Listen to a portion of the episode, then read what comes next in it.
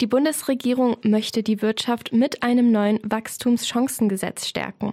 Der Entwurf von Finanzminister Christian Lindner der FDP sieht etwa durch verbesserte Abschreibungsmöglichkeiten bei der Gewerbesteuer für den Bund im Schnitt jährliche Steuermindereinnahmen von 2,6 Milliarden Euro vor.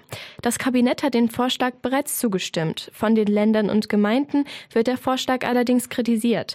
Rund zwei Drittel der Kosten, die das Wachstumschancengesetz verursache, gingen zu zulasten der Länder und Gemeinden. Hamens Kämmerer Matthias Struckmeier dazu. Das ist etwas, was wir in den vergangenen Jahren häufig beobachtet haben. An die kommunale Ebene wird zuletzt gedacht. Also da ist eine, eine Maßnahme jetzt durch das Kabinett verabschiedet worden, die, die ganz massive Auswirkungen haben wird auf die, die Kommunalebene. Die Zahlen weichen ein bisschen ab von 1,9 Milliarden bis 3,3 Milliarden, die da im Raume stehen, die, die bundesweit zulasten der Kommunen auflaufen werden. Und äh, da fehlt mir der Blick auf die kommunale Ebene, kann ich ganz klar sagen.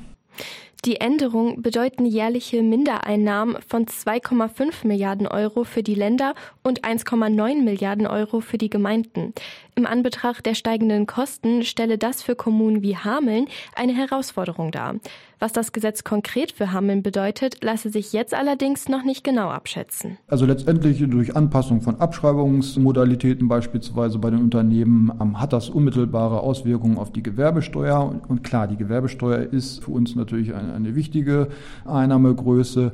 Das ist etwas, was uns dann zusätzlich zu den ganzen Entwicklungen noch weiterhin treffen wird. Zinsen steigen, Tariferhöhungen sind mit drin, die ganzen Auswirkungen, die sich über allgemeine Kostensteigerungen ergeben, also inflationsbedingte Sachen, Energieaufwendung und Co.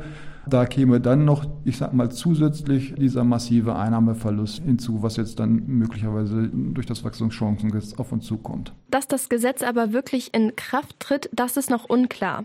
Neben dem Bundestag muss auch der Bundesrat zustimmen, damit das Gesetz in Kraft treten kann. Wegen der Kritik der Länder droht aber eine Blockade im Bundesrat.